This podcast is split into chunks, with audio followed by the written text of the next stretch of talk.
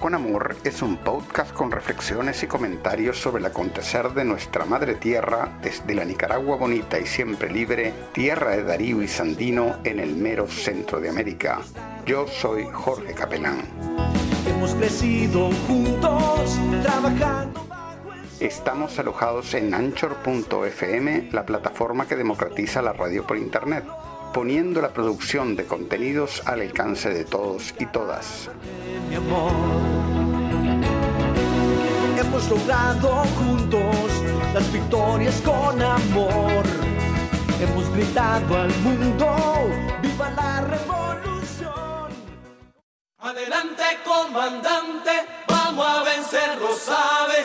Adelante, militante, vamos con Daniel, lo saben. Adelante, comandante. Entonces, eh, en este episodio número 34 de, Managua con Amor, tenemos el placer de tener con nosotros eh, a otro muy buen amigo eh, de aquí de Nicaragua, el compañero Nils McCune, que es docente del Instituto Agroecológico Centroamericano o algo así. Después, después me explicas bien cómo es. Es la escuela de formación que tiene la Asociación de Trabajadores del Campo aquí en, en Nicaragua. Así ¿no? mismo. Así Este- mismo, así es, hermano Jorge. Qué gusto estar contigo hoy. Eh, y nosotros nos conocimos eh, durante el mero golpe de Estado, eh, aquí en Managua. Eh, ¿Verdad? y, y Buen desde- momento, ¿verdad?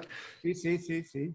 Desde entonces este, eh, nos hemos encontrado en algunas ocasiones, hablado de política nicaragüense, de la situación mundial, ¿no? de muchos de los temas pues, que abordamos en este podcast.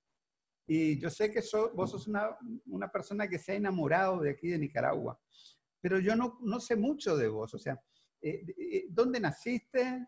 Eh, ¿Cómo vino esta relación con Nicaragua que vos tenés? Explícanos Claro, un poquito claro. antes, de, Claro. antes de entrar en materia. Está bien, está bien, Jorge. Ah, bueno, yo soy gringuito, ¿no? Eh, de California, de, de Alta California, ¿no? La parte, casi la mitad de México que fue robada eh, en la guerra contra México. Estados Unidos hizo una vez que encontró oro, ¿no? En California. Sí. Bueno, por ahí nací de, de padres ah, desplazados de la agricultura, ah, primero de, de Inglaterra, Escocia y después de Estados Unidos y llegaron a, a- a cortar ¿no? en las cosechas de California. Entonces vengo de esa tradición que dicen Oki allá, ¿no? de Ah. los ah, trabajadores migrantes, pero blanquillos como soy. Entonces ah, me eduqué en una familia ah, sindicalista y pues logré estudiar en la universidad pública. Iba a estudiar la sociología, pero me metí en un curso que se llamaba Ecología para el Desarrollo Sustentable o, o algo así, Ecología para el Planeta, algo así bonito.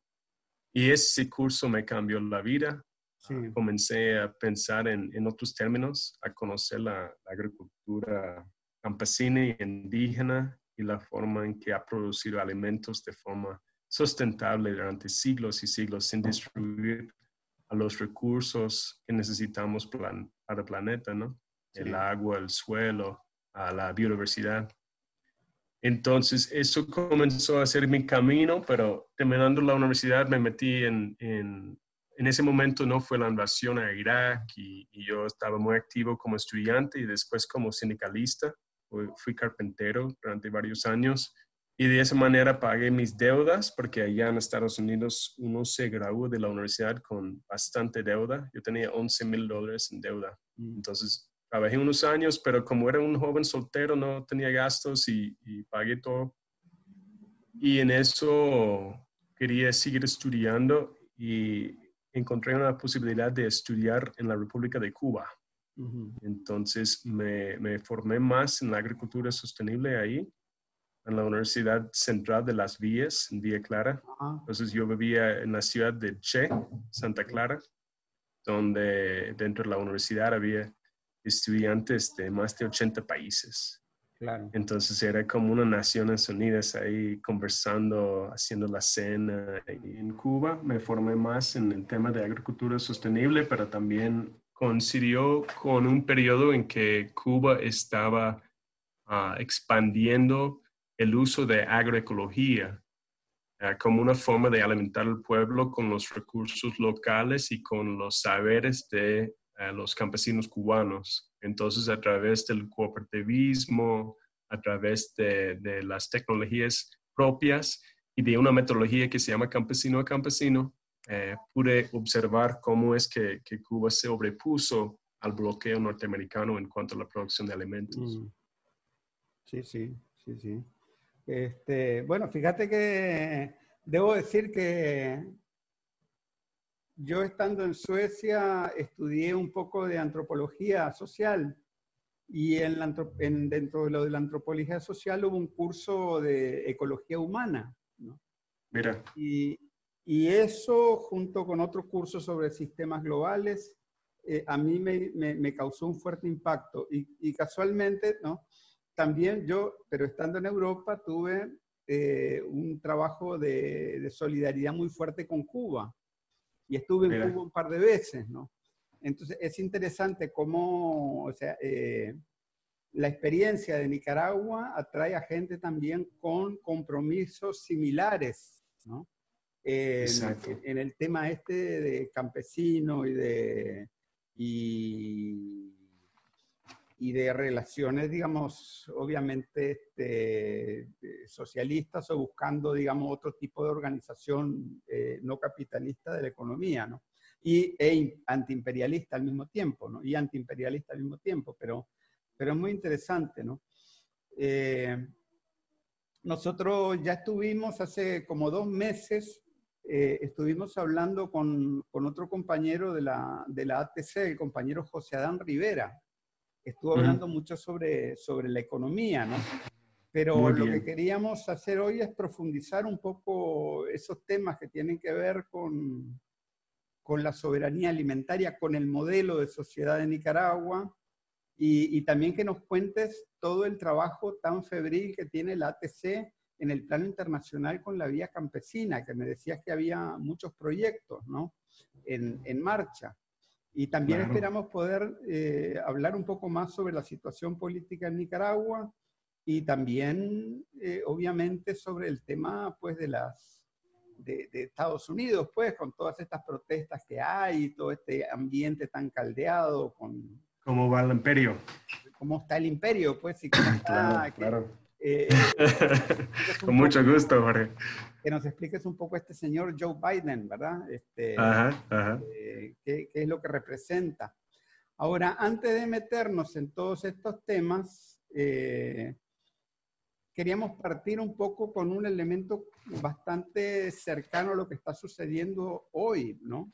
Y es que resulta que el día de ayer el ejército de Nicaragua cumplió 41 años y el comandante Daniel Ortega dio un discurso.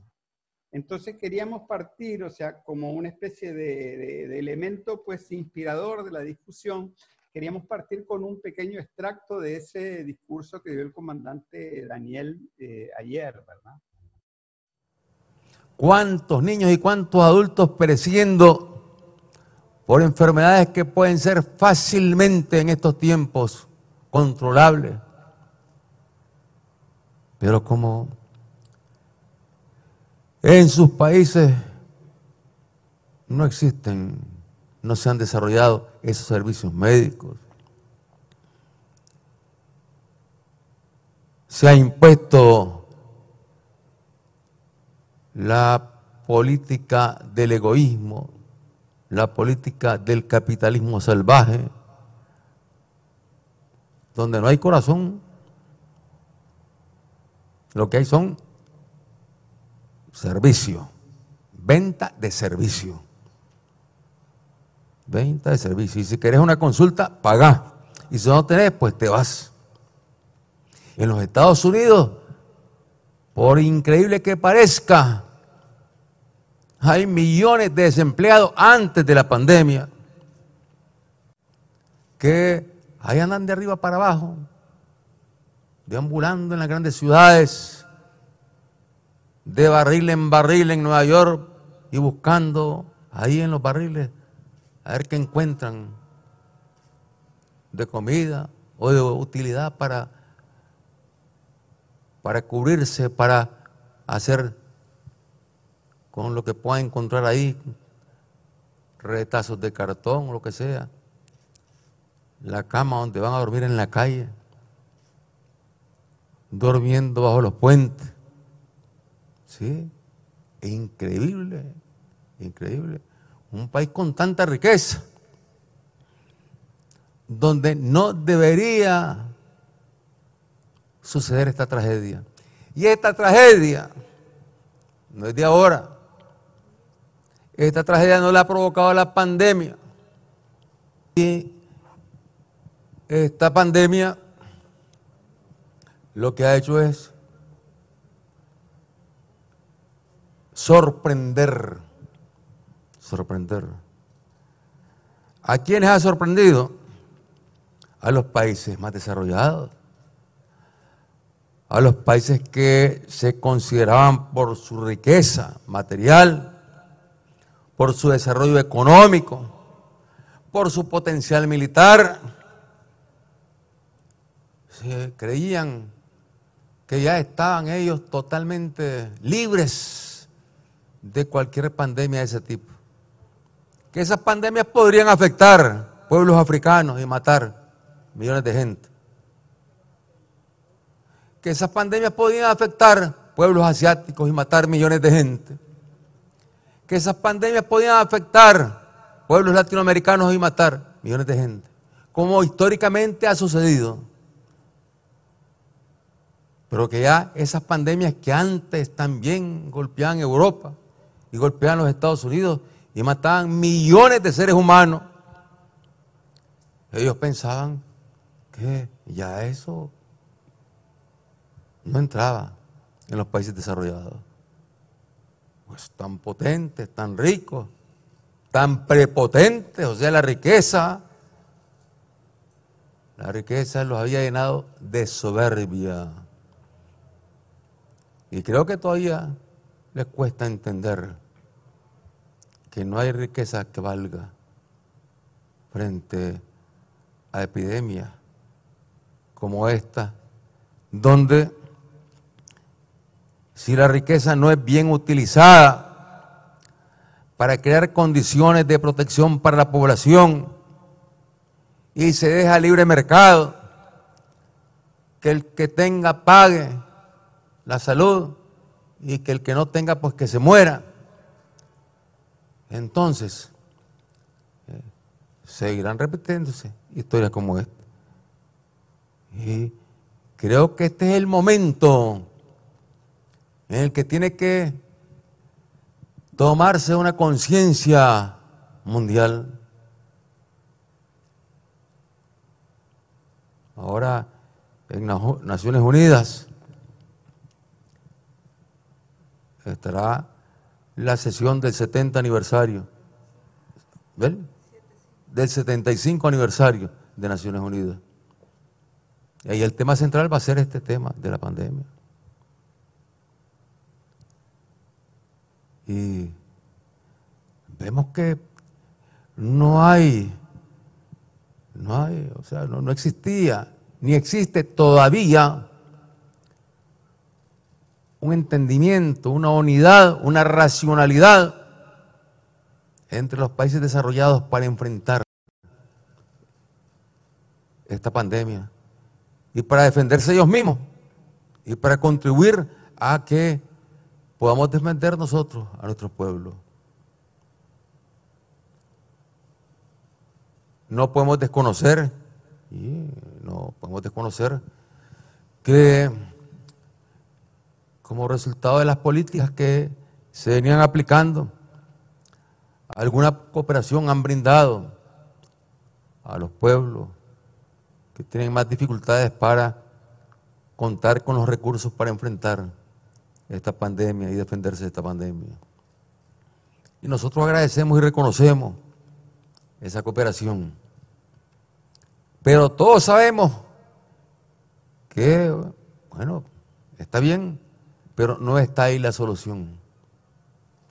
La solución la tienen que dar la tienen que encontrar los países desarrollados.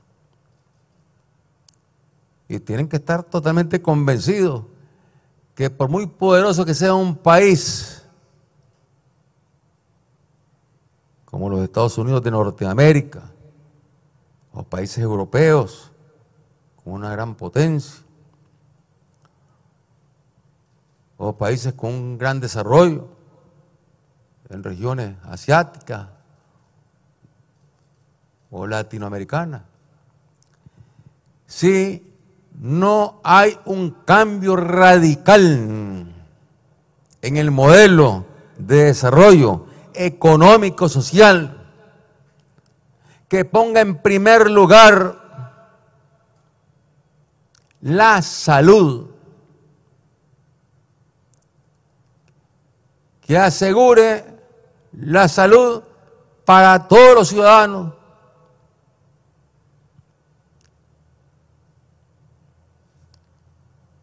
En cualquier momento viene otra pandemia, viene otro virus que mutan, como sabemos, y va a provocar entonces igual o mayor daño del que ya está provocando. Este, donde todavía pues no se sabe.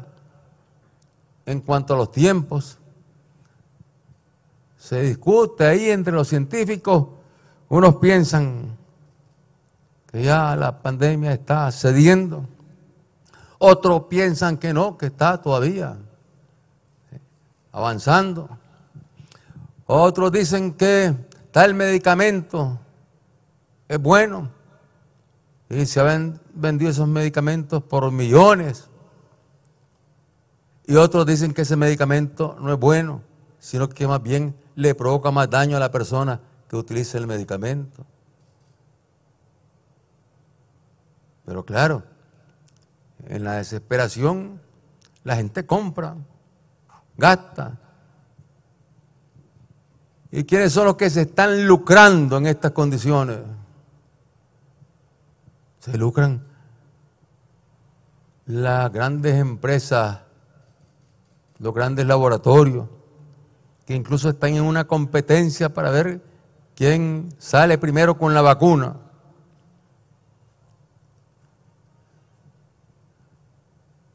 Y algunos ya comprando por adelantado millones de dosis de vacuna. Claro, los que tienen plata, los que, los países que no tenemos esos niveles de recursos, pues sencillamente ni se nos ocurre ir a buscar cómo nos aparten ahí unas cuantas vacunas. ¿Por qué? Porque ahí hay que poner, hay que poner una garantía hay que poner dinero. Y aquí, bueno, nosotros no, no podemos este, decir ya, ya se acabó la, la epidemia. No, no, no podemos confiarnos. Hay que mantener cuidado. Las indicaciones que nos dan los los médicos, las indicaciones que da el sistema de salud, eh, todo lo que se viene orientando. Hemos visto cómo aquí cuando estábamos abriendo escuelas, eh, guardando normas, había gente que no entendía. Y es explicable, pues, el temor. Pero estamos viendo ahora que en los países desarrollados donde tenían a los niños encerrados y resulta ahora que les hace más daño a los niños y a los mismos adultos ese encierro, están abriendo las escuelas, tomando lógicamente las medidas preventivas que no vayan a provocar más daño y más víctimas entre las familias de nuestro planeta. Y aquí el Estado en su conjunto, todo Nicaragua, el Estado, con dos, con dos soportes fundamentales, el ejército, la policía. el pueblo. Juntos, garantizando la seguridad, la estabilidad, porque ¿cómo enfrentar una pandemia como esta? Con inseguridad, con inestabilidad, con crímenes por decenas, por centenas.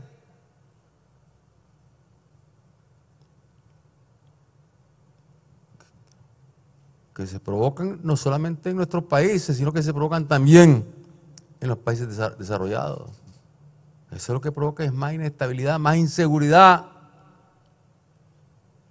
Y aquí la seguridad, la estabilidad, la defensa de la paz ha sido y sigue siendo fundamental. Entonces, este, Nils, ¿qué te parece estas palabras del comandante anoche? Pues como siempre llega al grano, ¿verdad? Para mí Daniel Ortega tiene una forma de, de ver los problemas que estamos viviendo eh, con ojos muy experimentados, con un olfato político sin iguales, ¿verdad? Y pues, eh, ¿qué es lo que dice? No? Que, que ya existían esas contradicciones en el seno del imperialismo, en el seno del imperio, ¿no? Un país tan desarrollado, Norteamérica, pero con tanta pobreza, con tanta crisis de desempleo, de subempleo. Y lo que ha hecho la pandemia es quitarle la ropa al, em, emperador, ¿verdad? A mostrar eh, toda su desnudez, que, que eso ya existía. Entonces es como la, para mí es como ese concepto de dominio de espectro completo, ¿verdad? Que, que, ha sido doctrina militar de Estados Unidos, pero más allá de lo militar también es como doctrina fundamental del imperialismo, ¿no? De, de dominar hasta nuestras imaginaciones, nuestra autoimagen, nuestra cultura, todo lo que queremos. La gente quiere vestir como, como ven en las películas gringas, todo eso. Y pues con esta pandemia, de repente la gente quiere estar en cualquier país que no sea Estados Unidos, porque ahí es donde está peor. Claro, claro. Sí, ciertamente. Este, yo quiero decir que mm, eh, me parece que fue bastante modesto el, comandante, ¿no? Eh, pero la verdad es que aquí tenemos una situación de paz y de, no solamente de paz, eh, sino de estabilidad, incluso sanitaria, ¿no? que es envidiable. Aquí no tenemos, por ejemplo, bueno, eso lo dijo el comandante en otro discurso que hace eh, algunas semanas, ¿no? Aquí no, ha habido gente muriéndose en la calle. Eh, gente que se moría porque, no, porque habían cerrado todo tipo de atención que no fuera el COVID-19, eh, ni ha sido sobrepasado el, el, sistema de salud para nada, porque, por ejemplo, en lo que es COVID-19 aquí hay bastante más respiradores y todo tipo de hay instalaciones. nuevos, limpios, claro, así mismo. No, la gente no de ir al hospital, aparte hay, hay personal de salud que está avisando, informando, ha habido muy buena comunicación. Esas cosas son muy enviables cuando se mira solo en la región centroamericana, ¿no? En El Salvador, donde mandaron a todo el mundo ir a la casa a cambio de 150 dólares que le iban a entregar y después la gente hacía colas de 3, 4 kilómetros pidiendo sus 150 dólares, ¿no? Y eso fue después, disparó las, los enfermos. O sea, requiere mucha sabiduría manejar algo inédito. Y la pandemia ah, es inédito. Lo que Nicaragua tiene mucha experiencia con otras enfermedades, tiene un sistema preventivo. Entonces, todo eso ha hecho eh, que la situación que como lo estamos mirando ahora a los cinco meses, ha sido de mucha tranquilidad. Claro. Y cuando se compara con todo lo que ha sido como la montaña rusa de primero que hay este, Estados Unidos y México, México incluso, ¿no? Eh, una situación de, de, mucha incertidumbre. Sí. Y lo que al final ha creado es mucho, mucho más desempleo en estos países. Entonces la desigualdad es lo que se ha disparado Claro, y eso es peligrosísimo, ¿no? Claro. Sí, ahora, este, también yo creo que eso es porque hay toda una, yo creo que hay una visión bastante total, pues, de, de, de todas las eh, fortalezas y todas las debilidades o problemas o retos que tienen este tipo de países, ¿no? Porque, por Claro. ejemplo, Nicaragua constantemente está, está afectada o, o amenazada, por ejemplo, esta temporada es de huracanes y todos los expertos dicen que se presenta como más fuerte que las demás, ¿no? Y, y ese es un tipo de emergencias, ¿no? Y después tenemos, por ejemplo, eh, temblores, tenemos volcanes y tenemos también dengue, zika, chikungunya, malaria. Hay de todo, ¿no? Yo me acuerdo cuando iba para Nicaragua la primera vez, un amigo me dijo, no, todo, todo en Nicaragua lo sufren, pero a escala bíblica. O sea, Claro. cuando es un huracán, es un huracán de- que arrasa, ¿no? Y si es un temblor, es uno de esos terremotos que deja tragedia, ¿no? Y yo creo que eso es lo que ya no es así, ya no es así, porque la, la forma en que Nicaragua sabe prevenir, entiende lo que puede ser un pueblo organizado, Sí, ha hecho que, que ya no es igual. Y más bien son los países más neoliberales que sufren más, los países Claro. donde hay liderazgos fascistas, que claro. el sufrimiento es muchísimo más. Claro. Eh, fíjate que, por ejemplo, por poner un ejemplo, ¿no? Este, yo aquí tengo algunos datos, este, eh, pero bueno, es un poco difícil de encontrar en este momento en la computadora, pero por ejemplo, hace 13 años, o sea, en el 2006, cuando, cuando ganó el Frente las elecciones, ¿no? El, el Frente asumió en el 2007. Habían treinta y pico de estaciones de bomberos. Hoy hay noventa y pico y creo que se va a llegar a este fin de año como con 100 estaciones de bomberos en todo el, el- el país, ¿no? Y, Mm. y ya prácticamente este, Nicaragua tiene 155 municipios y entonces ya este año dos terceras partes de los municipios van a tener este, estación de bomberos, porque para un país de Nicaragua es un cambio muy grande en 13 años, ¿no? Eh, Claro, claro. y cuando uno ve Y la eso cantidad- repercute en todo. Claro, claro, ¿no? Y cuando uno ve, por ejemplo, la cantidad de hospitales que se han construido, hospitales primarios, eh, hospitales eh, especializados, centros de salud, eh, o sea que la, la- la visión en realidad es muy integral para, para dar respuesta a todo tipo de amenazas y también es una visión que involucra a la gente, porque aquí se hacen este ejercicios de, de, ¿cómo se llama? Este, de defensa civil, ¿no? Continuamente, ¿verdad? Exacto. Es que todas esas cosas son las que han sido sistemáticamente ah, desfinanciadas en, en los demás países prácticamente. Entonces, en México, si la gente tiene miedo de ir al hospital público, es porque no ha habido inversión en el hospital público en 40 años.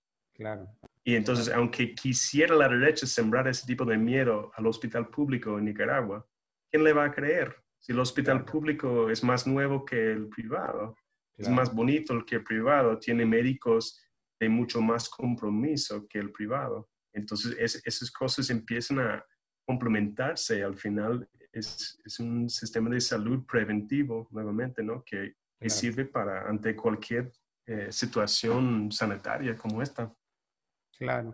Incluso fíjate que ahora la- lanzaron la, la semana pasada o la otra, lanzó- se lanzó esta campaña de que cada hospital va a destinar brigadas a ir a los barrios y a las comunidades a atender con especialidades a la gente. O sea, si hay gente que por miedo a la pandemia o cualquier cosa no quiere ir al hospital, el hospital va hacia ellos ¿no? y le lleva atención especializada. ¿verdad? Yo creo que no hay ningún otro país en el mundo que esté haciendo esto en, el, en medio de la pandemia. No, está maravilloso, maravilloso. Yo creo que una de las cosas que no, no sabemos o, o deberíamos saber, pero como no es una prioridad de los medios masivos de comunicación, eh, informarnos, más bien mm, se ocupan en desinformarnos, no se está haciendo la conexión entre la salud y la alimentación. claro, Y creo que eso es clave porque en el, en el mundo es como algo así como el 98% de los muertos por COVID que tienen ah, alguna condición médica de trasfondo. Y como sabemos, la gran, la- las causas de muerte en el mundo no, en general no son el COVID, ¿no? La gente tiene mucho miedo al COVID, pero la- las muertes en el mundo son causadas en su gran mayoría por enfermedades crónicas claro, y esos comienzan con, con problemas eh, cardiovasculares, ¿no? con, Claro. con enfermedades del corazón, con enfermedades como diabetes, del azúcar, de riñones. Y esas cosas todos están ligados a lo que estamos consumiendo. claro, Y ya cuando pasamos a las enfermedades inf- infectuosas, las enfermedades infectuosas principales son las que pues la gente está acostumbrada, ¿no? La gripe común, influenza y esas cosas. Pero las enfermedades infectuosas novedosas que representen peligro son en su gran mayoría de origen eh, animal. Pero ¿por qué? Generalmente no son eh, como este que eh, se está echando mucha culpa al murciélago. sí, Por lo general son enfermedades que pasan por las grandes unidades de producción animal. ¿Por Claro. qué? Porque ahí es donde tienes una población vasta de claro, animales, genéticamente muy, muy parecidas, que ya por sí están siendo inyectadas con antibióticos para su crecimiento, no para Claro. curar alguna enfermedad, sino para que hacen carne en poco tiempo. Y entonces es como un, un contexto perfecto para esas enfermedades desarrollarse y recombinarse, cam- cambiar para que sean más difíciles tratar. claro, Entonces tenemos la gripe eh, porcina, tenemos las gripes eh, de aves, que están saliendo de esas masivas, esos lugares donde hay cientos de miles de animales, que otra vez genéticamente son muy similares, todos tienen un sistema inmunológico muy bajo porque no están recibiendo sol, no están comiendo pasto. Entonces, eh, ahí es donde están saliendo los virus. Pero también de ahí, si la próxima vez, quizás no, la próxima pandemia quizás no sea virus, quizás sea bacteria. ujú, ¿Y por qué? Porque con tanto antibiótico que le están inyectando a esos animales, entonces están saliendo bacterias resistentes a los antibióticos. Entonces, nuestro sistema alimentario está muy vinculado con la salud claro. o, o con, con el sistema de salud. Pero eso no es, eso no son los campesinos los que los causan. Eso los causan las grandes eh, empresas este, del agrobusiness, ¿no? El agronegocio. Exactamente, no, el campesino que tiene su, su rebaño de, de, de- de cabras o que tiene su- sus vacas o que cría sus gallinas, nada que ver. Más bien, ellos son quienes están alimentando a la población sin poner a nadie en peligro y sin eh, estar usando una gran concentración de recursos ¿no? para hacer eso. Entonces, el, el- es el agronegocio transnacional, sobre todo, que está creando esa situación de riesgo. Y en Nicaragua, donde se mire que la gran mayoría del, del- del res viene de eh, comer pasto, ¿verdad? Sí. Donde prácticamente no hay una subindustria de concentrados ah, dañinos, sobre todo para, para la vaca, ¿no? El cerdo Sí. sí, hay, hay todavía está, digamos, hay quienes compran de purina y hay quienes fabrican su propio concentrado. Sí, Pero el, el asunto ahí es que tenemos a la mano todo lo que necesitamos para producir salud. sí, Eh, son esos, esos alimentos que se producen con el, el amor campesino, con el sudor y con la tierra. Y pues en esta pandemia, una de las lecciones que yo saco es eso, ¿no? De que la, la agricultura industrial va a seguir produciendo ah, pandemias, nos va a seguir produciendo riesgos a la salud y nos va a seguir produciendo condiciones eh, preexistentes que nos hacen vulnerables. Claro, claro. Ahora, también eh, Nicaragua ha hecho grandes esfuerzos, eh, sobre todo en estos últimos 13 años, para, para romper un poco con ese, con ese esquema que tiene sometidas a las, a las economías de nuestros países, ¿no? de básicamente producir productos agrícolas para la exportación y debilitar la base eh, nutricional del pueblo en su sentido amplio, ¿no? Ahora, explícanos Exactamente. un poco, explícanos un poco cómo, cómo qué es este, las cosas que se han hecho, las cosas más importantes que se han hecho aquí en Mire, cuando, claro, claro. El, eh, el, periodo neoliberal en Nicaragua significaba también la privatización de servicios. Igual como mencionaba el comandante Ortega ahora conversando sobre la privatización de servicios de salud, eso también se extendía al campo. Entonces, en ese momento, pues, eh, no se garantizaba los viáticos, por ejemplo, a, quienes los técnicos del campo, del INTE y eso, y una gran parte de los servicios al campo estuvieron en la práctica privatizadas.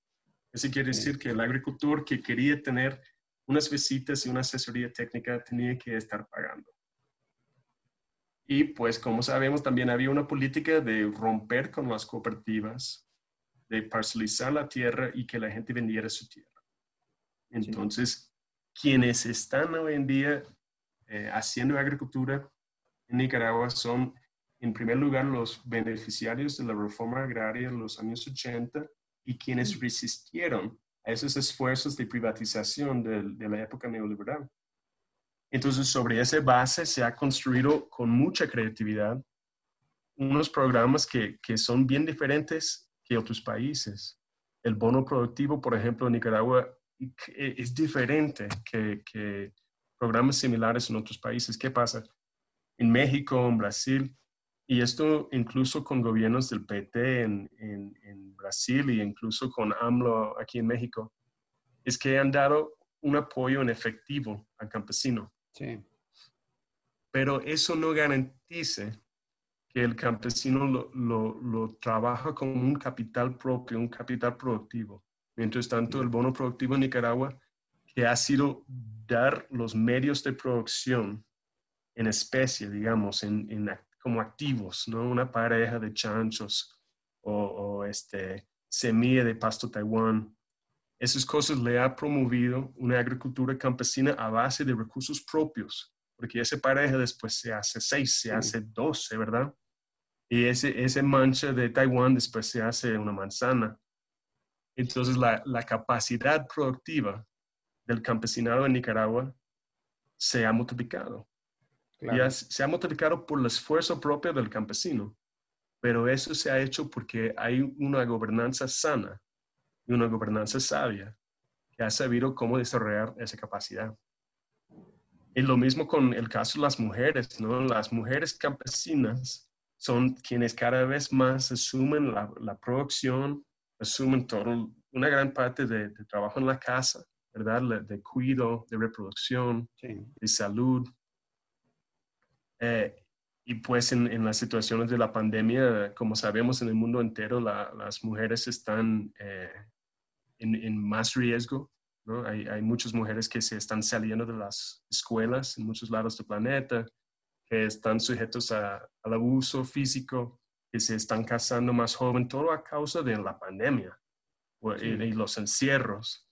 Y en Nicaragua, en contrario, pues hay un trabajo con normalidad y con mucho reconocimiento del liderazgo de la mujer campesina.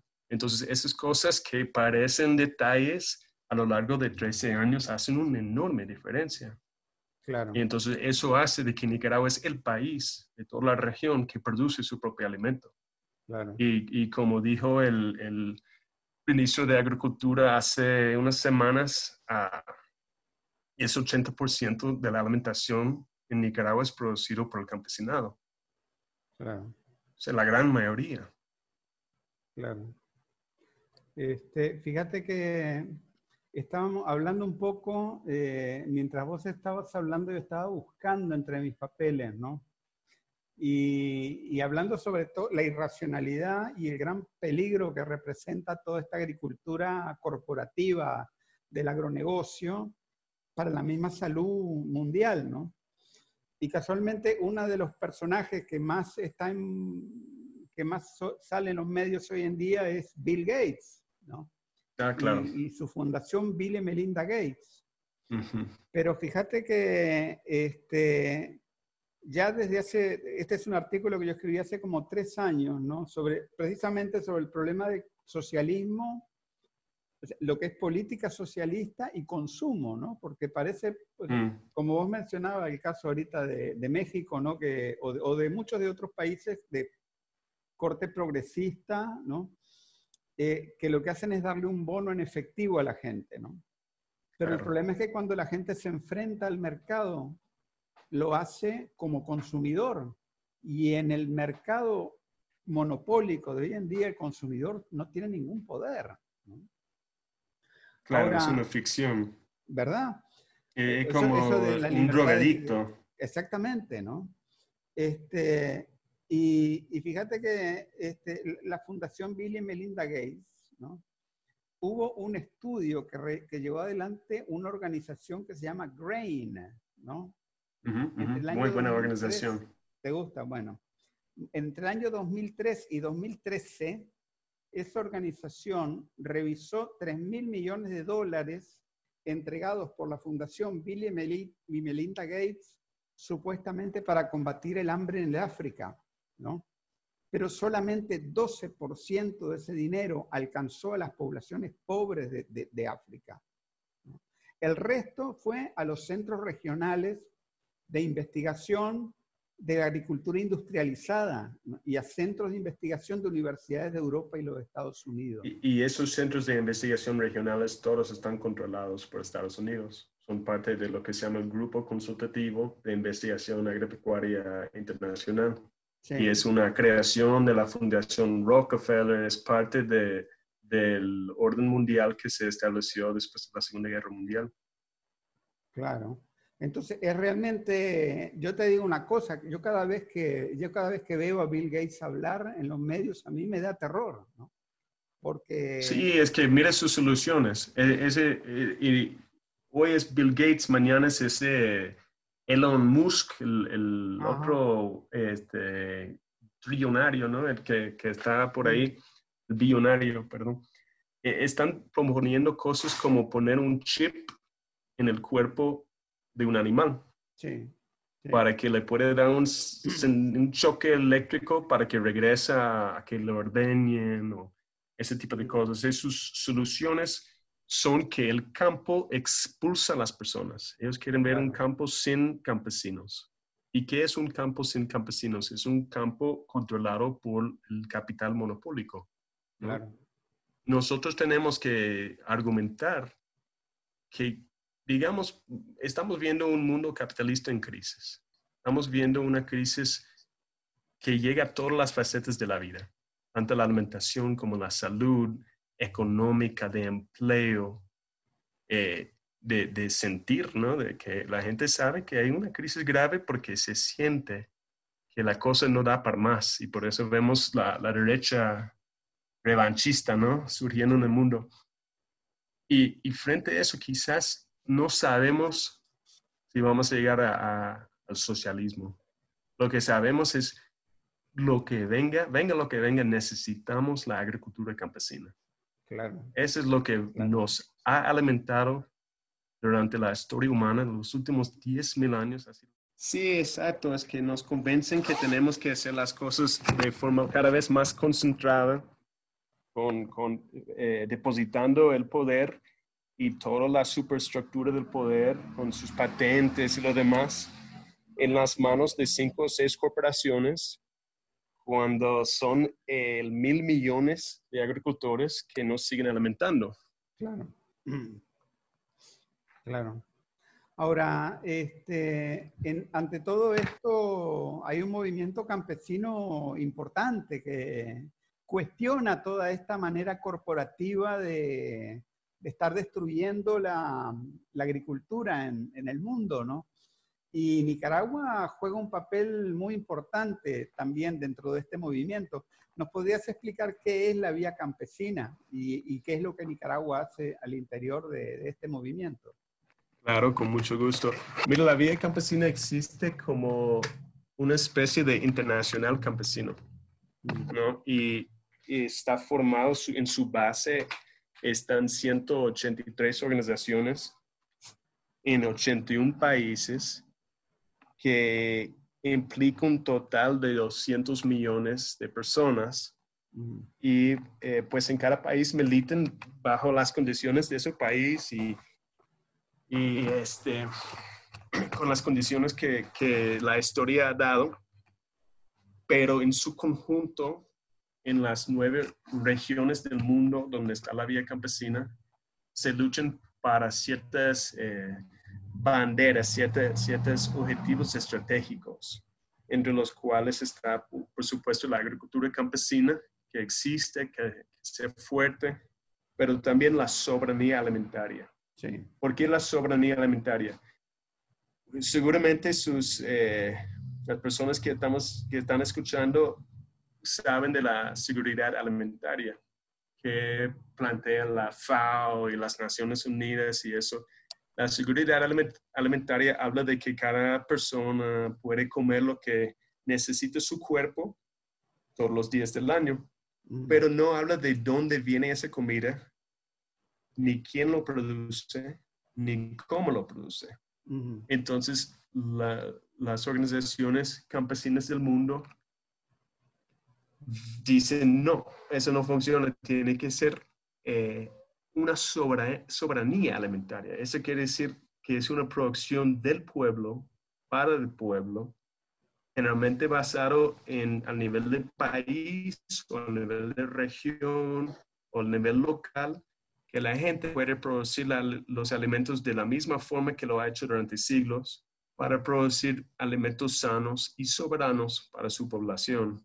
Y eso cuando es importante? Es importante en la época de lo que llamaban la globalización, que sabemos que era una nueva fase del imperialismo que comenzó cuando cae el muro de Berlín en que de repente las importaciones de alimentos baratos llegan a los países y desaparece el mercado en esos países. Entonces tenemos eh, el 10 de septiembre, en una semana, es el aniversario de Lee Hung-hai, que era un campesino surcoreano que eh, había creado un- una finca modelo con, con 200 vacas y con él tenía un ferrocarril en su finca para cargar el pasto de la parte de abajo hasta la parte de arriba. Y cuando llegaron entonces las importaciones baratas de res de Australia, de repente todas sus vacas no valían nada. Entonces él tenía que vender vacas cada semana y cuando ya no había vacas tenía que vender su tierra. Ese campesino en 2003 en Cancún, México, en una protesta contra la OMC, la Organización Mundial de Comercio, se mató con una eh, consigna de que el, eh, el OMC, la OMC mata a los agricultores, se mató. Sí. Su muerte, su vida, su ejemplo nos sirve todavía para recordar qué es lo que hace el capitalismo global al campesinado, a la gente que se ha encargado a, a producir los alimentos que necesitamos todos los días. Claro, claro. Entonces, la soberanía alimentaria es la lucha de, de realmente entender cómo funciona nuestra alimentación. No, no es lo mismo comer eh, un pan que nos puede vender el, el palí a comer una tortilla hecha a mano con mucho amor que viene desde el la misma tierra donde uno vive, con, con semillas que son propias de las familias campesinas. Sí, Es otra cosa por completo, es otra cosa para la salud y para la economía. Entonces, si estamos pagando en el Palí o en el Walmart para gaseosas que nos matan y, y el, el dinero que gastamos después termina siendo en un, en un banco en, en Nueva York, mm, eso no es lo mismo a que estemos comprando el fresco que hace la señora que conocemos, que siempre llega a la misma esquina a vender porque sabemos que ella también está luchando para que sus hijos estudien. Claro. Y que sabemos que el, el dinero que gastemos ahí se va a circular en la economía. Y que la, la, la pitaya, por ejemplo, que estamos dando a nuestros hijos, le va a servir a su alimentación, a tener una vida de salud, a ayudarle a concentrar cuando llegue a la escuela. Todas esas cosas, entonces, es, no es solamente la producción. Digamos que la soberanía alimentaria, por un lado, es primero que no estén los alimentos dentro del modelo de, de comercio libre, en los acuerdos de comercio libre, etcétera, que no estén los alimentos. Los alimentos son algo mucho más profundo, no son solamente una mercancía, son una parte integral de nuestra vida, espiritualmente y materialmente. Pero una vez que no entran las importaciones baratas de alimentos, entonces hace falta que la gente tenga tierra para producir. Mm. Eso, gracias a Dios, en Nicaragua se ha dado la reforma agraria los años 80 y, y las luchas de, de la- los trabajadores de campo en los años 90, etc. Hay tierra. Pero después también es cómo producimos.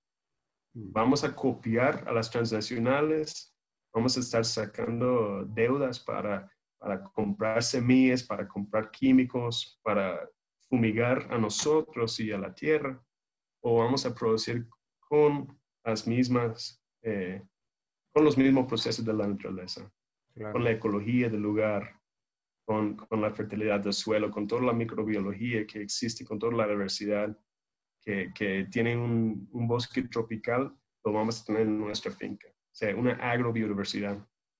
Y ahí es donde todos los saberes campesinos, los saberes ancestrales están incluidos en esa visión de, de soberanía alimentaria. Sí. Entonces, producir con agroecología un alimento sano y después poder distribuir ese alimento, que sea con, con un Estado que lo esté comprando para un Estado, digamos, que garantice alimentación escolar, un Estado que trate de garantizar el bienestar del pueblo, como tenemos en Nicaragua, o en un Estado neoliberal donde los campesinos son vistos como enemigos, donde los tratan de meter en la cárcel el campesino, el campesinado tiene la vocación de alimentar al pueblo. Entonces luchamos en todos los países como vía campesina de poder cumplir con esa vocación Mm. y de garantizar como derecho la alimentación. Porque igual como necesitamos techo, necesitamos tener los derechos humanos como eso de tener un nombre, de, de poder eh, tener expresión, de, de poder eh, decidir qué, qué vamos a hacer en la vida. Tenemos el derecho a alimentarnos. Y hoy en día es uno de cada siete personas en el mundo está pasando hambre Claro. está pasando hambre. Entonces, en sus propios términos, que son, digamos, alimentar al mundo, el sistema industrial ha fallado. Sí. Es un fracaso. Tenemos que llevarlo al bote de la historia y la soberanía alimentaria es la forma de hacerlo. Y creemos que la alimentación es la clave para una transformación mayor de la sociedad y de la economía y de la historia. Eh, fíjate que eso, eso que estás diciendo, eh, yo no puedo dejar de, de relacionarlo con esta realidad inmediata que estamos viviendo a nivel global. Y es que esta, Claro. esta situación de la, de la pandemia eh, es también una guerra contra los campesinos, ¿no? Y en Totalmente. General, y en general contra, contra los pequeños este, Los comerciantes. negocios familiares, todo eso. Ahora, resulta que eh, hoy escuché una, una cita perturbadora realmente, ¿no? De una persona que se llama Vicky Osterweil. Yo no sé si vos la conocés, es una autora de Estados Unidos, No, no.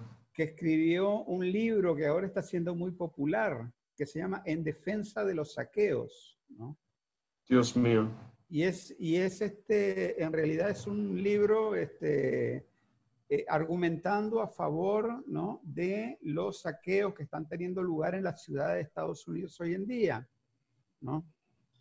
Eh, que por otra parte, pues yo soy muy crítico, yo soy muy gran antirracista, pero muy crítico de esa manera de entender el antirracismo Ajá. Que tienen esos grupos ¿no? en Estados Unidos. Creo que no tiene nada que ver con lo que pasaba en los años 60, me parece. Pero esta persona estaba diciendo, esto lo, hoy lo, lo, citaron en el programa Max Kaiser, que, que, transmite RT. Y esta persona estaba diciendo que la defensa de los pequeños comerciantes y pequeños este, establecimientos de parte de la izquierda era un prejuicio, ¿no? Y era una ilusión, que eso era malo. O sea, en realidad andar defendiendo esos grupos no servía para, para promover el crecimiento de la sociedad y realmente me, me llamó mucho la atención, pues, que eso se, se, pusiera como un argumento progresista hoy en día, porque para mí no tiene nada de progresista. No sé qué te parece. Bueno, tiene que ver con toda la confusión de la izquierda que hemos hablado, ¿no? Cuando pasó el golpe de Estado en Nicaragua, yo me desilusioné mucho con, con quienes se identifiquen como izquierda, sobre todo en Europa y Estados Unidos, porque no hubo interés en escuchar, no hubo interés en, en, cuestionar su, su narrativa. Entonces tenemos ese tipo de problema que surge. El hecho de que la izquierda en Estados Unidos no conoce bien eh, la economía familiar y no se identifica con la economía familiar es parte de la razón por la cual la izquierda en Estados Unidos es eh, minúscula, que casi no existe, es chiquitita. Claro. Eh, porque y, y, es por eso que el fascismo en Estados Unidos está muy fuerte. El, el, fascismo de Trump y, de, de, ese discurso de odio, el discurso de, de, reprimir a los negros, reprimir violentamente a los negros y de mantener un, un, un modelo eh, de policía que sistemáticamente asesina a los negros, que ha sido uh, la realidad durante décadas en Estados Unidos, pero sobre todo desde los años 80, desde Reagan.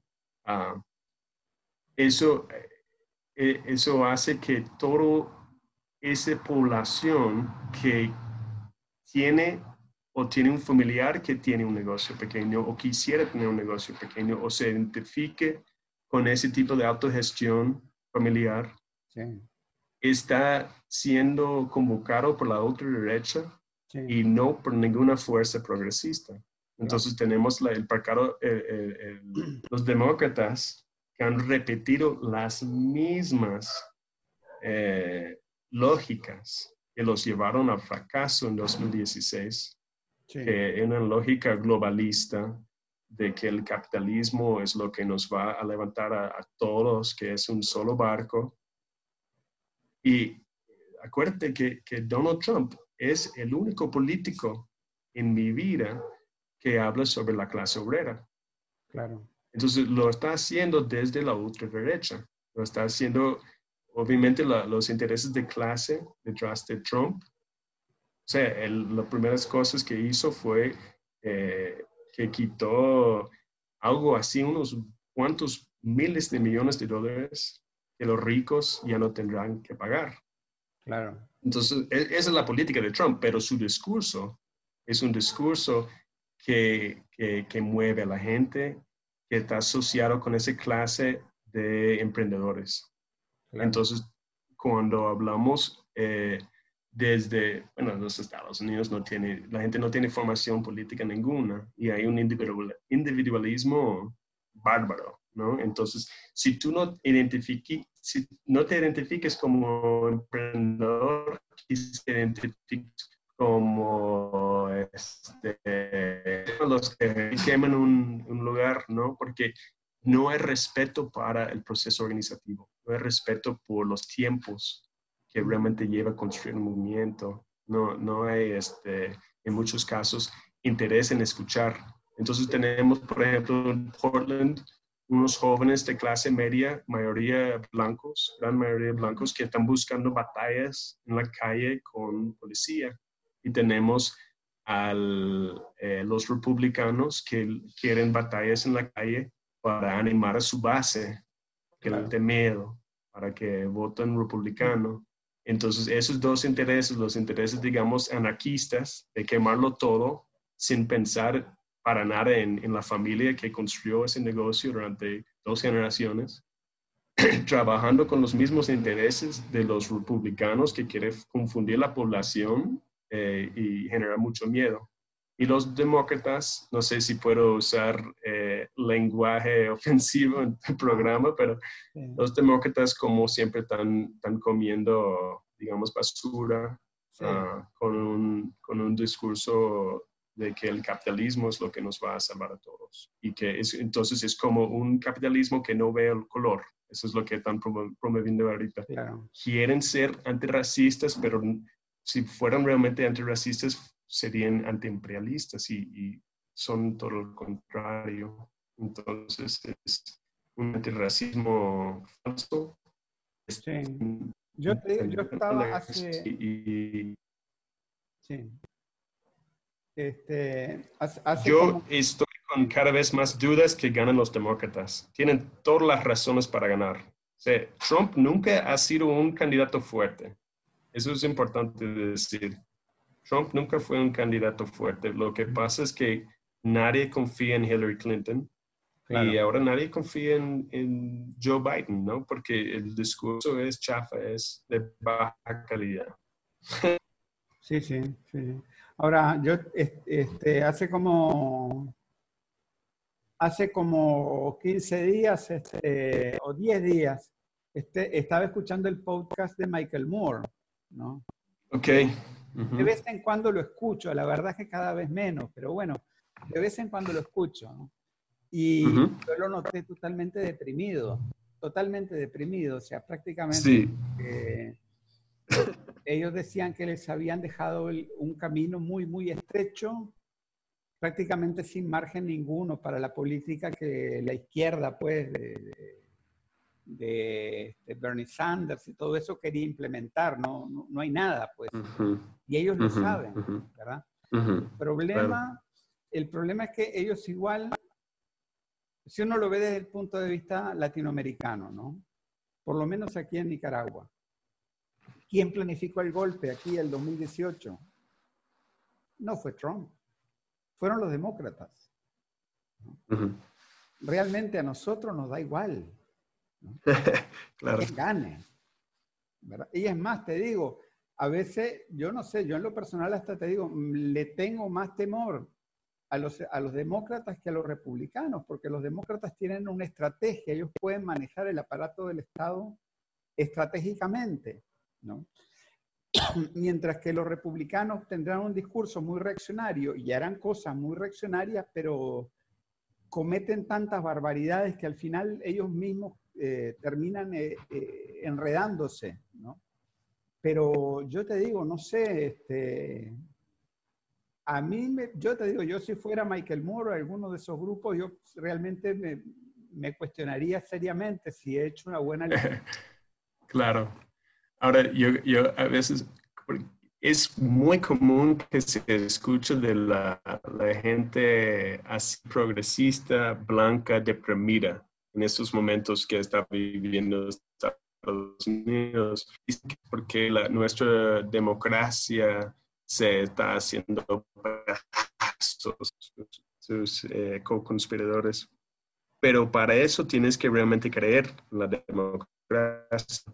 Y como ya mencioné, para un negro o una negra, persona de color, que se mira su gente eh, asesinada, de forma prácticamente cotidiana por la policía en el país, ese sí se justifica una depresión. Eso sí es, es, increíble, ¿no? La sensación tan dura de, de, no saber cómo vas a poder caminar de tu trabajo a tu casa sin que la policía te para. Y si la policía te para, te pueden matar y nadie le va a pasar, solo le, van a dar una medalla al, al oficial. Eso sí, eh, o sea, la, la, situación racial es a punto de, de, reventar y eso es importante. Eso no es cualquier cosa. La política no lo está creando los demócratas ni los republicanos. Los dos partidos están más bien reaccionando a algo que es, es un, un reclamo histórico de mucho dato, de, tiempos, hace mucho tiempo atrás que los, los negros en Estados Unidos no decidieron vivir en Estados Unidos, fueron arrancados de sus familias, fueron cruzados por el mar y pasaron 200 años como esclavos y después de salir de esclavos se han metido en una pobreza mucho más profunda. Cualquier migrante llega a Estados Unidos y a los dos años vive mejor que los afroamericanos porque el sistema está hecho para que los afroamericanos siempre están peor que todo el mundo. Claro. Entonces, e- eso está muy difícil, ¿no? La tercera parte de la americana está viviendo en la cárcel. Y, y tiene que ver más con leyes que con lo que han hecho. los Tiene que ver con las leyes que por, la misma, por el mismo crimen, el afroamericano pasa cinco veces más tiempo en la cárcel que un blanco.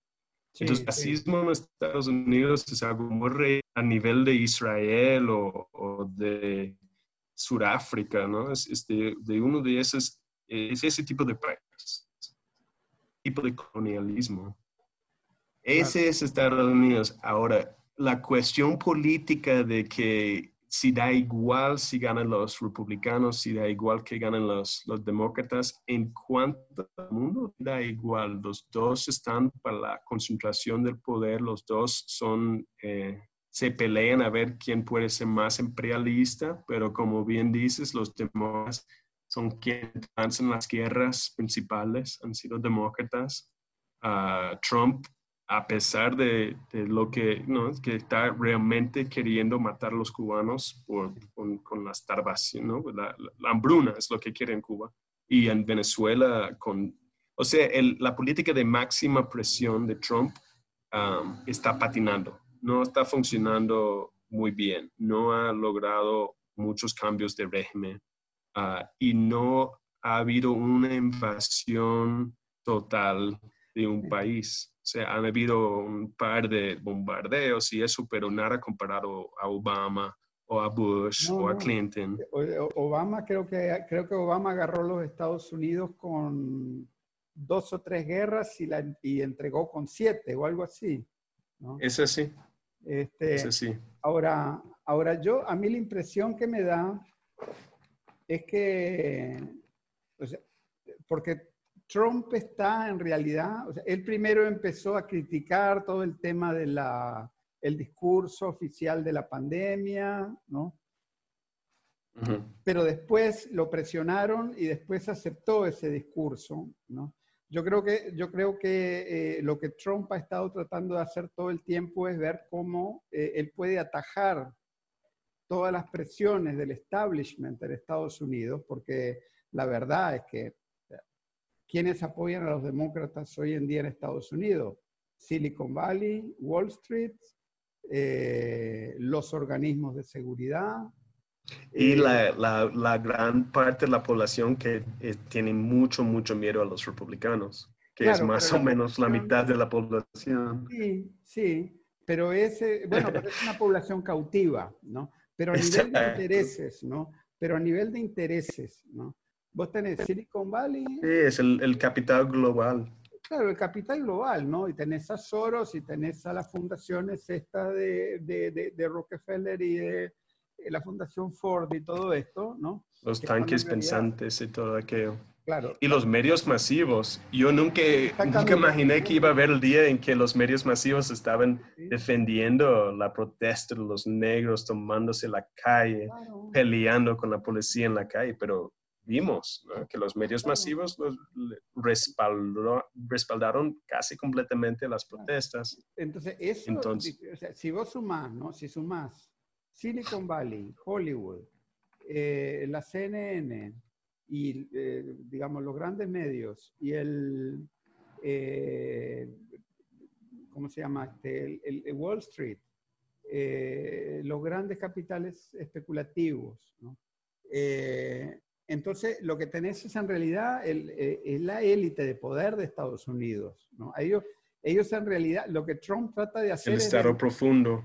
Claro, el estado profundo. O sea, en realidad Trump es como la persona equivocada para conducir políticamente al imperio. ¿no? Y de alguna Mm, manera me parece que lo están presionando, ¿no? Para que él se lance contra China, lo que no parece, lo que no es muy popular, en realidad, es solamente es popular entre los que lo apoyan a Trump, pero no es popular entre los que no lo apoyan. Incluso acordate que yo no sé si fue Netflix o una de estas grandes eh, uno de los, de los films nominados al Oscar el año pasado era un documental sobre una empresa china en Estados Unidos, que se había establecido en Estados Unidos, ¿no? Mira, Exactamente el discurso contrario al que tienen los votantes de Trump. ¿no? ujú, O sea, básicamente el, el discurso de ese documental, no me acuerdo cómo se llama en este momento, eh, no sé si era The Company o algo así, ¿no? Era una, una empresa china eh, fabricante de vehículos que se establecía en Estados Unidos, ¿no? En el Rust Belt, ¿no? En ujú, Estados Unidos, ¿verdad? O sea, en el, en el área industrial que es la más fregada por toda la crisis, ¿no? Industrial de Estados Unidos. Y el mensaje de la película era que los chinos eran bastante buenos con todo, ¿no? Entonces, eh, es realmente, es típicamente un mensaje globalista, ¿no? Entonces yo pienso que lo están Claro. obligando a Trump a hacer el trabajo sucio que ellos no quisieran hacer en público, que es el de atacar a China, ¿verdad? Pero Estados Unidos, si quiere mantener su hegemonía como imperio, a la larga va a tener que sacar las armas, ¿no? Porque si vos tenés ¿no? a Dillinger o a, o a Scarface o a Al Capone sentados jugando póker en una mesa y va perdiendo. Lo más probable es que vaya a sacar las armas en un momento. ¿no? Eh, sí, yo- mire, todo, todo lo que se mire como la gran estabilidad norteamericana o que se maneja como mito de estabilidad, yo diría que está en, en el peor lugar, o sea, que, que realmente um, ese deep state, si logra eh, articularse con el Partido Demócrata y todos sus donantes de, las, de los bancos principalmente, pero también con una gran parte de la población que tiene mucho miedo al, al neofascismo, Sí, ese, ese bloque que no, no debería ser unido como bloque, pero ahí está, va a confrontar a lo que se llaman los estados verdes, eh, los estados rojos, que digan, ¿no? The red states, los estados, la- los, los lugares de Trump, que generalmente están en el campo ah, con personas que pueden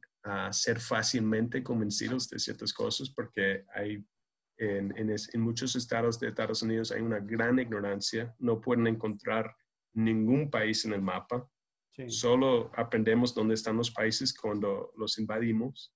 sí, En e- con esa ignorancia se ha planteado muchísimas cosas que no pudieran ser más lejos de la verdad. O sea, que, que todo la- el aparato comunicativo de Trump es como si estuviera probando qué gran falsidades se pueden plantear. Entonces, ninguno de ellos creen que hay cambio climático, no creen que Claro. existe, ¿verdad?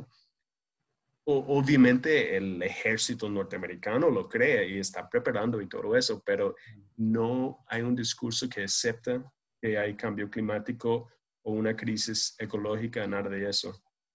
claro. Y yo siento que hay un- algunas cosas in- interesantes de lo que intentó hacer Trump, que era un giro estratégico de Estados Unidos, un giro en dejando de ser ah, un líder en cuanto a las ideas o un líder en cuanto eh, tipo policía mundial, Sí, tipo, tipo este líder imperial que, que no solamente utiliza la fuerza, pero utiliza también el consentimiento, ¿no? El- líder en el sentido gramsciano de hegemonía Claro. norteamericano, él lo abandona.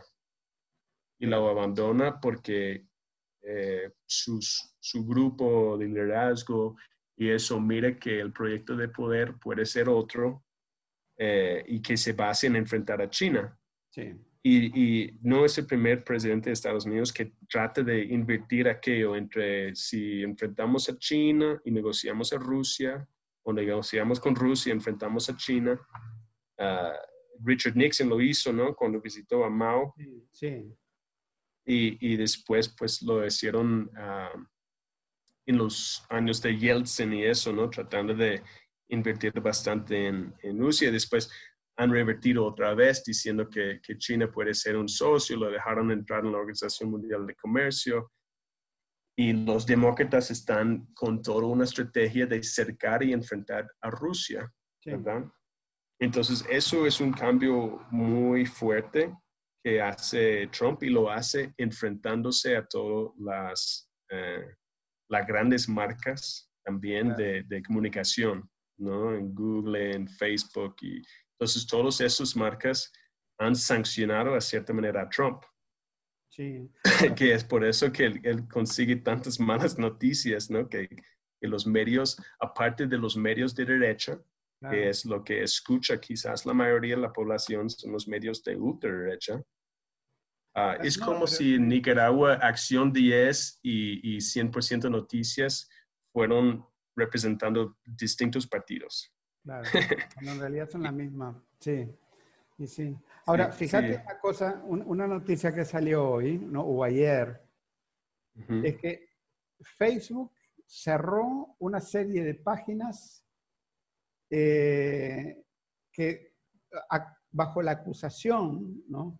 Bajo la acusación de que estaban haciendo propaganda para convencer a los votantes de izquierda, o sea, propaganda de izquierda para convencer a los votantes de que no votaran por, por Biden.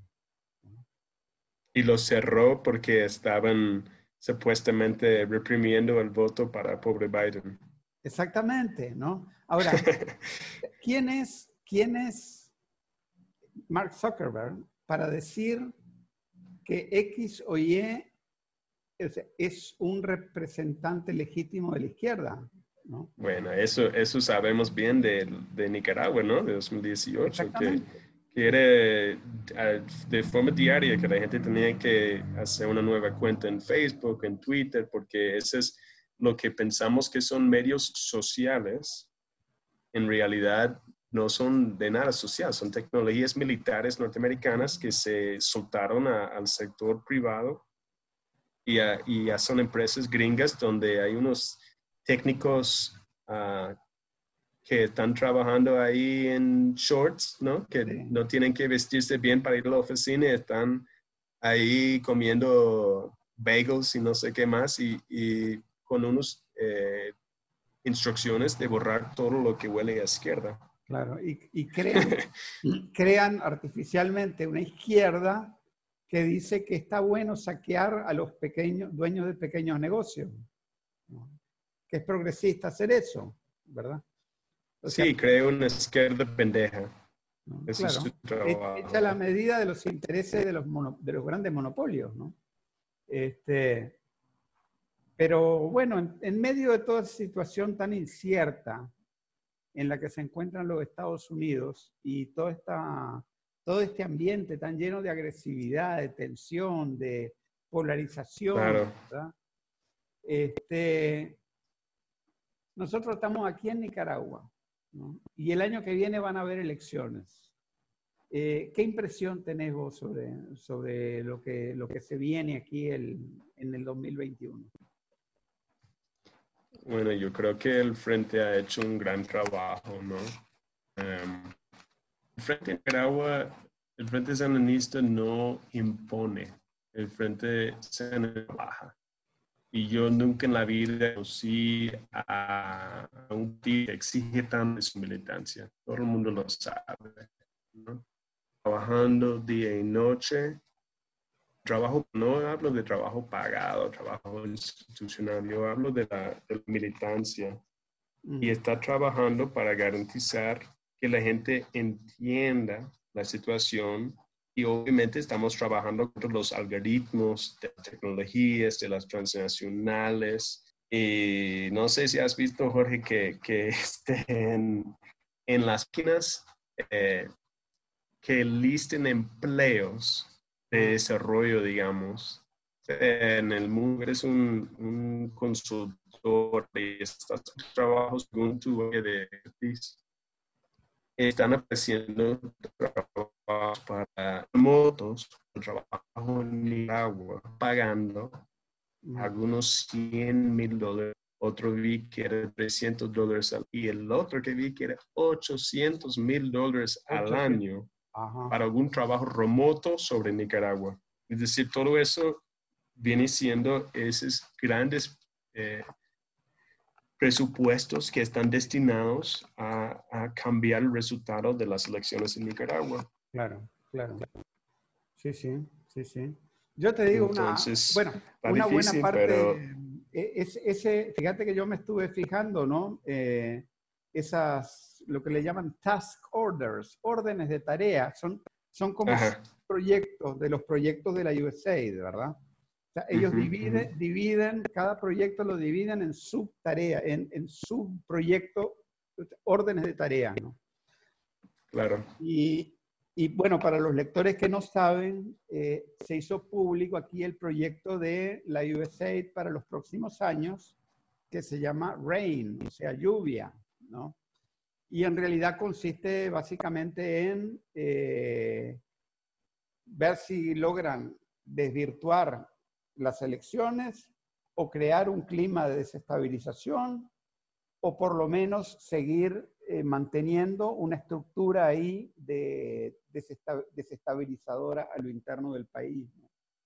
Eh, pero ese, o sea, ellos realmente son, mueven en mucha plata, porque yo estuve viendo algunos documentos de la USAID donde ellos dicen que una task order no va por menos de los, de los 10 millones de dólares. Eso es mucha plata. Es mucha plata. Muchas task orders, ¿no? O sea que son varias decenas de, de, millones de dólares.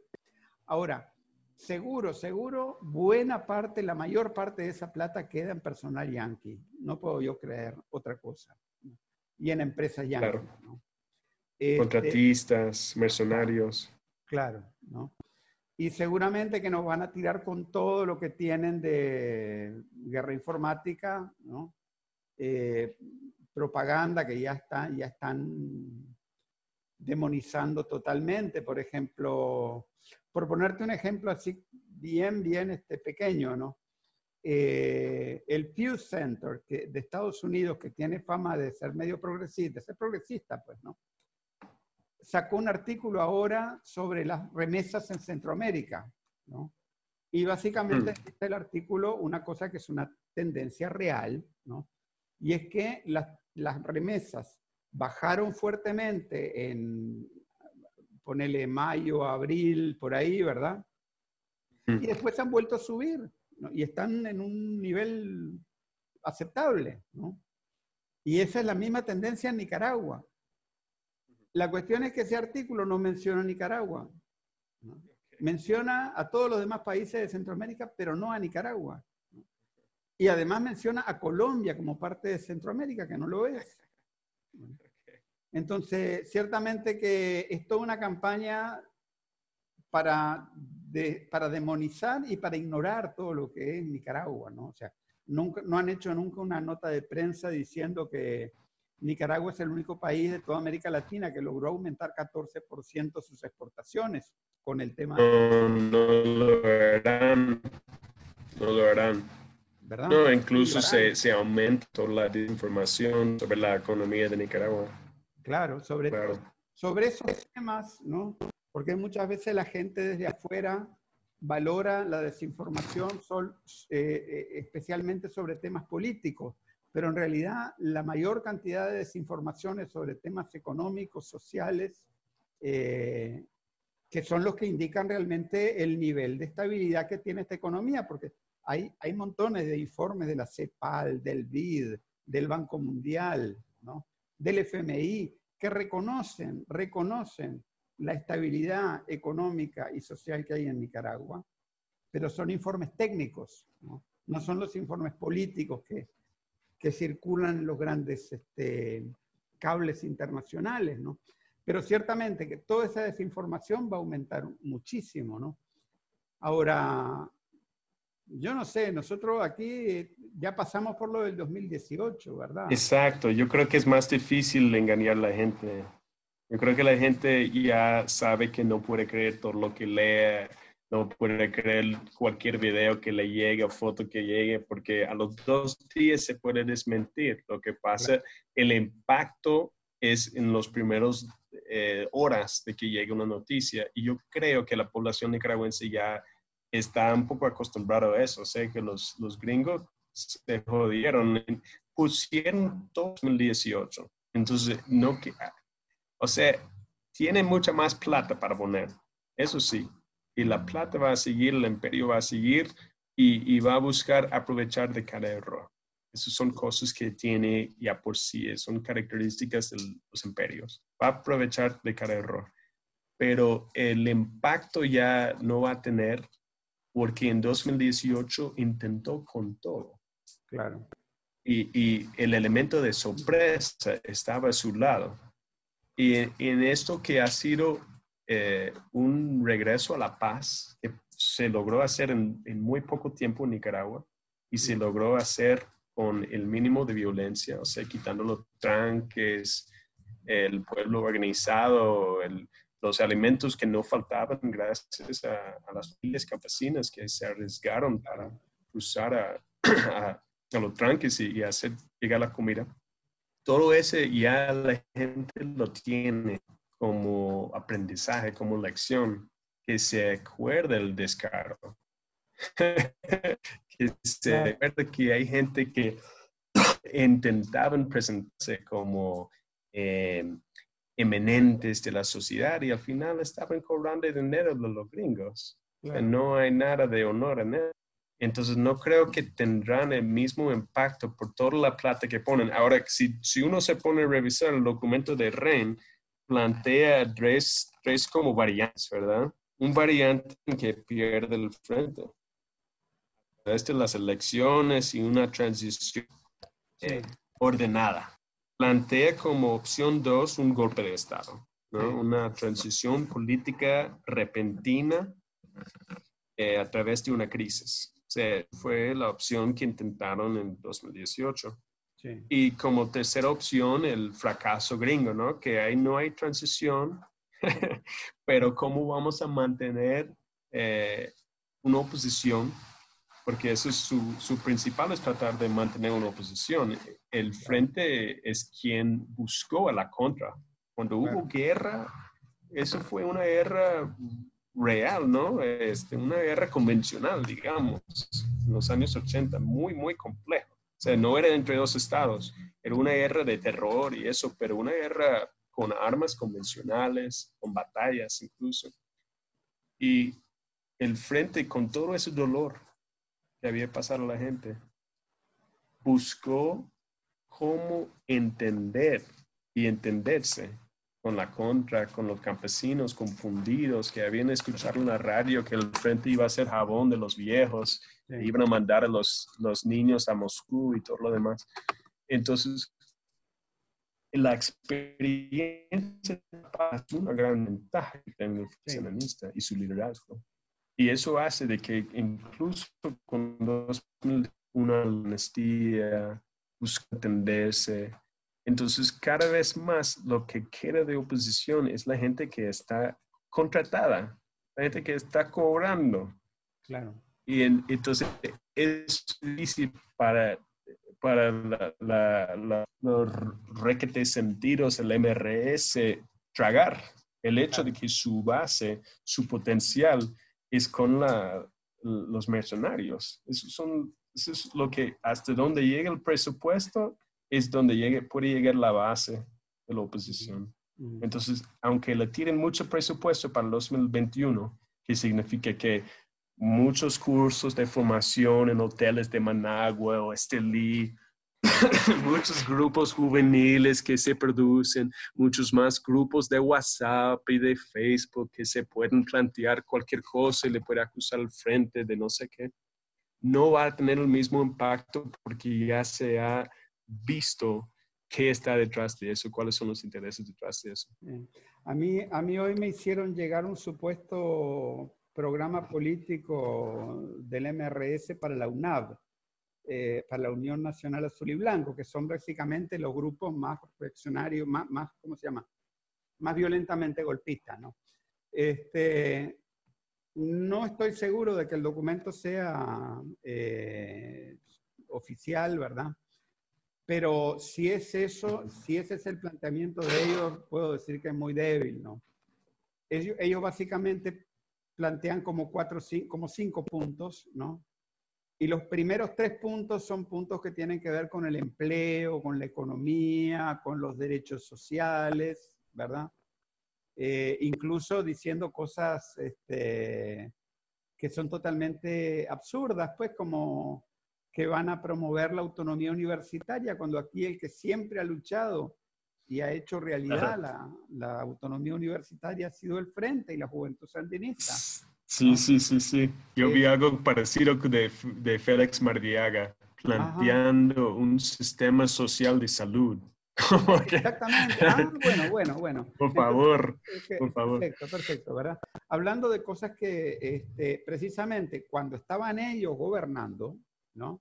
Y hay que decir que el mismo Maradiaga fue un operador político de Arnoldo Alemán, ¿no? En aquella época, o sea que él no está libre, o sea, no solamente que él fue el operador de la, de la USAID aquí en Nicaragua, sino, sino que además él fue operador político de Arnoldo Alemán. Supuestamente hoy en día él se quiere distanciar de eso, pero la verdad es que él fue de esa gente. No lo logra. Y, cuando estuvieron gobernando tanto Arnoldo Alemán como los de la Violeta, como eh, eh, eh, Bolaños, lo que hicieron fue un desastre aquí con la educación pública, con la salud, ¿no? Ni se diga, no pueden ellos venir a decir, por ejemplo, que Nicaragua no tiene de las mejores carreteras de América Latina, por ejemplo, hoy en día, ¿no? Y no pueden ellos venir a decir que la salud hoy en día es peor que la que estaba cuando estaban ellos, porque no es cierto. Bueno, te, te acuerdas como lo decían en 2018, ah, cualquier gobierno tenía esa responsabilidad, cualquier gobierno lo hubiera hecho. ¿verdad?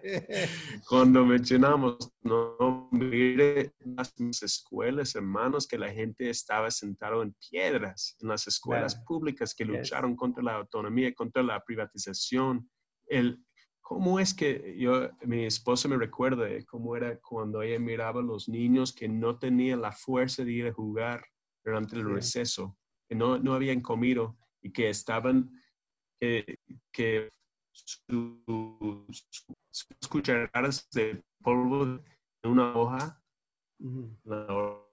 que ahí están lambiando hoja con el, la leche en polvo y que no tenía fuerza ni para jugar sea, la, la, situación de miseria era realmente grave en Nicaragua. Y eso, todo eso ha transformado los que crearon esa situación. Y ahora dicen, cualquier gobierno ha hecho eso. Nosotros sí sabemos qué absurdidad, mi hermano. ¿A quién van a convencer con eso? Claro. Este, eh, entonces, yo, claro, lo, lo que es probable es que ellos crean que van a poder conseguir muchos votos de, muchachos que tienen 15 años hoy en día, que van a tener 16 años el año que viene. En Nicaragua la edad del voto es a partir de los 16 años. Esos muchachos tenían 2, 3 años cuando el Frente regresó al poder en el año 2007. Pero yo tampoco no creo que, puedan este, eh, engañar de esa manera a amplios sectores de la juventud. No creo, con todo el trabajo que hay, que se ha hecho a nivel juvenil, ¿no? Ahora, lo interesante de ese plan que vi hoy, ¿no? Es que el veneno, ellos lo esconden, esconden el veneno de su proyecto, ¿no? Detrás de un montón de palabrerías sociales y de tipo económico, ¿no? Y de, digamos, este, gran deshonestidad, obviamente, puras mentiras, ¿no?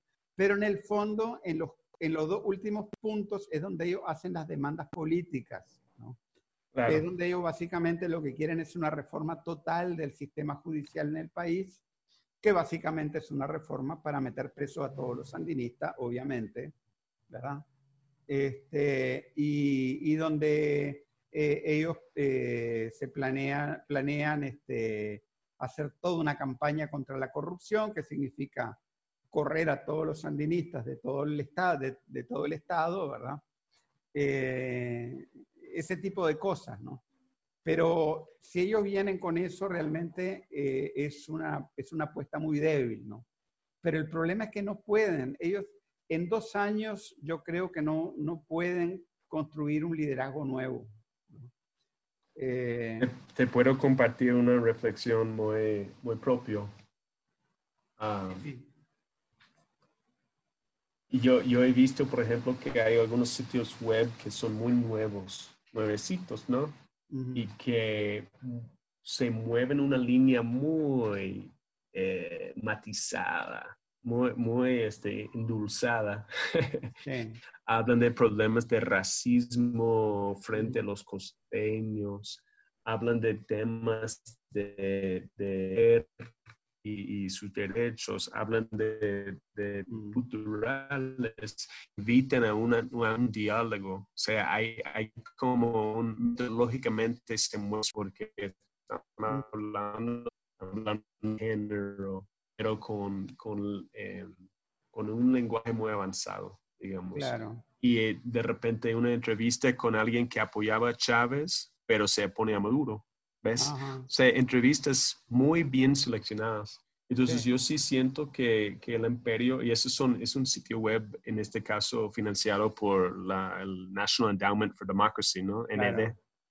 Claro. Em, e- es, están, no, no, no están tan perdidos, ¿no? O sea, hay una estrategia de controlar a Nicaragua, siempre han habido una estrategia para controlar a Nicaragua y saben que para eso tienen que por lo menos eh, tener un- una conclusión respetable en las elecciones de 2021. Tienen que Claro, pero el tratar de problema es que quitarle- no, yo no creo quitarle que en dos apoyo. años, pero yo no creo que en dos años ellos hayan logrado recomponer un liderazgo. Sea, Los que difícil, difícil, el exacto. liderazgo este juvenil, ¿verdad? Que con Lestercito, con este, La Ojona, con todos estos muchachos pues, que, que salieron ¿no? del, del movimiento, entre comillas, 19 de abril, ¿verdad? Ese, ese liderazgo tenía años de estarse construyendo, Sí, varios Sí, años. y ellos van a buscar 2014. o nomás un, un par de, de, eh, de ser, ¿cómo se llama? Diputados, quizás. Pero no están, ni ellos están también en sus proyectos muy, muy egoístas, ¿no? O sea, el, el egoísmo es lo que le friegue siempre a la, a la oposición de derecha en, en Nicaragua, es que la- están, con, están muy divididos. Claro, Pero no, yo sí creo que es importante lo que menciones sobre lo- los jóvenes. Yo creo Sí. que los jóvenes es un, un sector tan eh, fundamental en Nicaragua y que ah, no se puede Sí, sí. dejar disputar, ¿no? Se tiene que trabajar. Pero lo que, un- una cosa que, que creo que todos miramos en 2018 y que fue fundamental fue la, la educación política, la concientización que pudieran ofertar la gente mayor, la gente que ha vivido en algunos casos dos guerras, la gente Sí. que vivió los 80, la gente que tiene una perspectiva y, y unas referencias culturales muy únicos, ¿no? Incluso Nicaragua es un país ah, donde hay una riqueza de memoria, una riqueza de, de sentir. Ya para redondear, ¿no? Eh, ¿Tenés algo que, que- que quieras sacarte del pecho en este momento que no hayamos abordado antes o que pienses que sea importante? ¿O alguna reflexión a partir de todo lo que hemos hablado en, en este episodio? Ah, no, solo diría que ah, en la lucha contra el imperialismo no se puede confiar. Ujú, Claro. y eso está más que comprobado, ¿no? Un tantito Entonces, así. Ni un tantito así. Sí, sí. Pero ahí vamos. No, me ha gustado la conversación y yo creo que um, se puede tener muchas más conversaciones. También hay mu- muchas, este, muchos personajes dentro de la vida campesina que dan excelentes, excelentes entrevistas. Y, y yo estoy interesado en, en toda esa tecnología de podcast porque la otra lección para mí de estos últimos, digamos, dos años ha sido que nosotros tenemos que ser nuestros propios medios. Claro. Entonces me, me ha dado mucho gusto esta conversación contigo y, y sentir ah, el cariño ¿no? El- con el, el pueblo nicaragüense de estar en comunicación. Y me da muchas ganas de también pro- poder profundizar un poco en ese planteamiento de, de agricultura campesina, el, esfuerzo que se está haciendo en Nicaragua por lograr algo realmente ah, que muy, muy pocos países hoy en día están produciendo sus propios alimentos y es extremadamente estratégico. Es algo que incluso Cuba está retomando una y otra vez, pero Nicaragua produce más de sus propios alimentos que Cuba. Y, y, Cuba ahora lo está tratando de explorar las cooperativas y cómo puede ser que las cooperativas funcionen mejor que las empresas estatales para producir y distribuir. Pues Nicaragua ya está en eso, ¿no? Ya tiene mucho, mucho camino recorrido. Entonces yo creo que el ejemplo de Nicaragua ah, es, nos da muchísimas eh, pistas para ver qué es la forma que vamos a poder sobrevivir este este siglo ¿no? de, calentamiento y, de, luchas ah, contra el imperialismo está muy fuerte lo que viene, pero creo que ah, tenemos, tenemos la gente que, que, tiene mucha experiencia y que podemos buscar esa experiencia, esa sabiduría para prepararnos. Bueno, muchas gracias, Nils. Y ya sabes que tenés las puertas de, de Managua con amor abiertas para vos cuando quieras. Eh, Muchísimas gracias. y, y hacer estos planteamientos con todo gusto. son muy necesarios. claro, con todo gusto. Encantado, Jorge. Muchas gracias por la, oportunidad. Buenas noches. Buenas noches.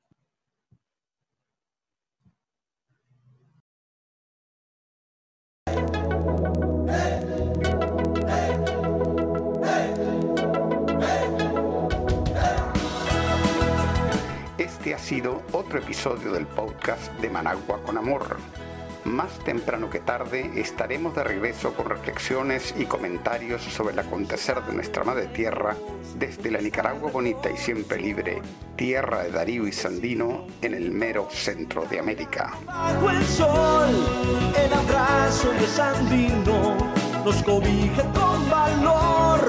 Nos inspira en nuevos tiempos, Nicaragua de mi amor. Hemos logrado juntos las victorias con amor. Hemos gritado al mundo,